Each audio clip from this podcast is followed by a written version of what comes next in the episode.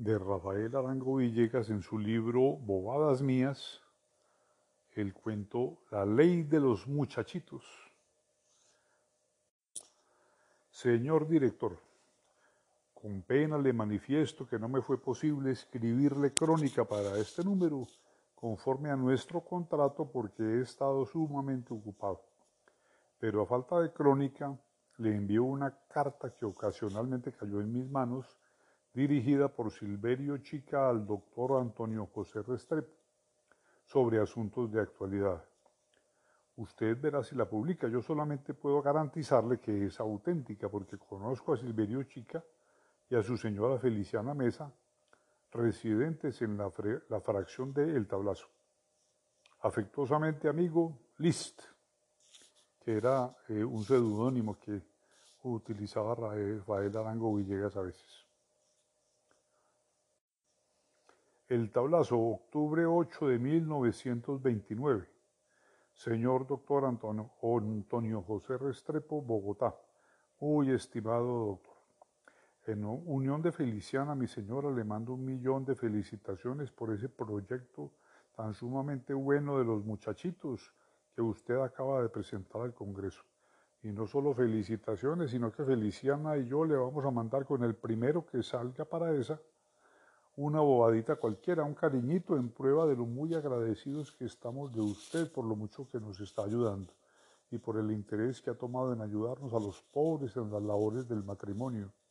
Feliciana y yo hace cinco años que nos casamos y no tenemos sino siete muchachitos, pero estamos muy animados a seguir bregando por ajustar los diez para tirarle al premio, pues una voz de aliento de un hombre como usted es mucho lo que lo anima a uno para seguir luchando una recomendacióncita sí le vamos a hacer, doctor, y es que vea que si le queda fácil hacerle meter a esa ley un articulito nuevo a última hora, aunque fuera un mico, para que nos haga una concepción a los que no tenemos todavía sino siete muchachitos, como nos pasa a Feliciana y a mí, consistente en que nos entreguen el premio desde ahora y nos den un placito prudencial para ir entregando los otros tres muchachitos dando nosotros un fiador abonado a satisfacción del Congreso, que le pongan tres años muertos y si antes se puede, mejor, pues mejor para uno. Y otra cosa, doctor Estrepo, consiga con el gobierno que nos dé casita para vivir, siquiera hasta que completemos los 20 hijos. De ahí para arriba, si no se necesita casa, porque uno ya puede vivir en carpa. Aquí en el tablazo Estamos todos muy agradecidos de usted y estamos trabajando mucho en el sentido de que usted desea, para probarle que sí sabemos agradecer esa voz de aliento que usted nos da. La ley suya es sumamente buena, doctor, porque usted bien sabe que el mandato de ese de crecer y multiplicaos fue para todos sin excepción ninguna. Y sin embargo, usted habrá visto, doctor, que nos han ido dejando juerciando a unos pocos y los demás andan por ahí cachaqueando sin hacer nada. Y no solo no crecen ni se multiplican como es su deber, sino que se burlan de uno cuando les manda a ofrecer un niño.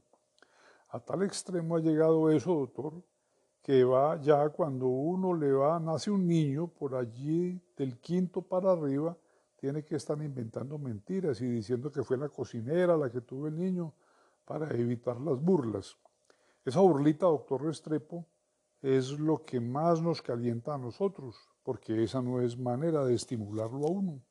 Aquí están creyendo que tener 15 o 20 muchachitos es un jueguito de muchacho. Y eso no es así, doctor, porque usted sabe el trabajo que representan 10 hijos. Esto sin tener en cuenta las 400 gallinas, ni del chocolate con canela y clavos, ni de las galletas de soda ni siquiera de lo difícil que resulta la conseguida de las tales guayabas agrias y los mangos biches en tiempos en que no es cosecha.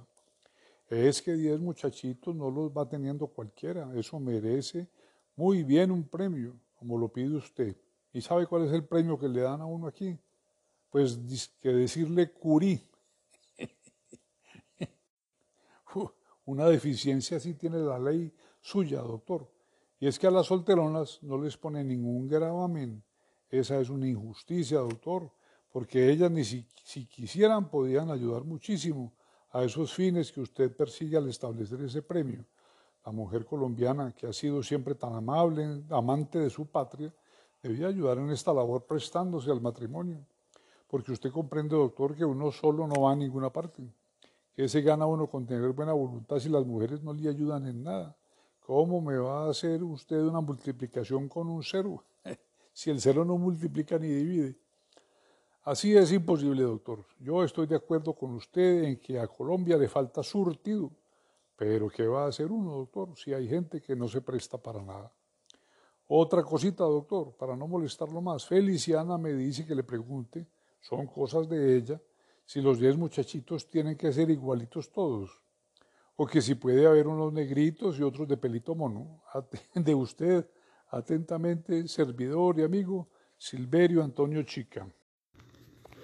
Esta nota la hago yo para contarles el tema de las 400 gallinas de las que él habla. Dice que resulta que era que en esa época, este cuento es de 1929, se acostumbraba que las señoras que tenían un bebé las ponían disque a dieta y la dieta consistía en que durante 40 días prácticamente no las dejaban levantar de cama y les hacían diariamente una gallina, cocinada o sudada o en sancocho, pero ella se tenía que comer una gallina diaria.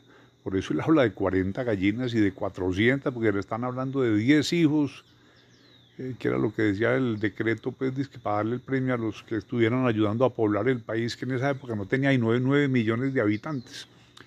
Eh, también les daban chocolate diariamente y eh, todo eso era para garantizar que estas señoras que muchas veces estaban en una finca con una dieta muy pobre pudieran ah, levantar a su bebé y amamantarlo siquiera por el inicio. Y el, cuento de las guayabas agrias y del mango biche es porque aquí en Caldas y en Manizales, en Pereira y en esta zona eh, no falta la guayaba agria, pero en, época de cosecha se dan muchas y en época de no cosecha no se consigue ni para remedio, lo mismo el mango biche y ambos formaban parte con sal de los antojos que le daban a las señoras cuando estaban en embarazo.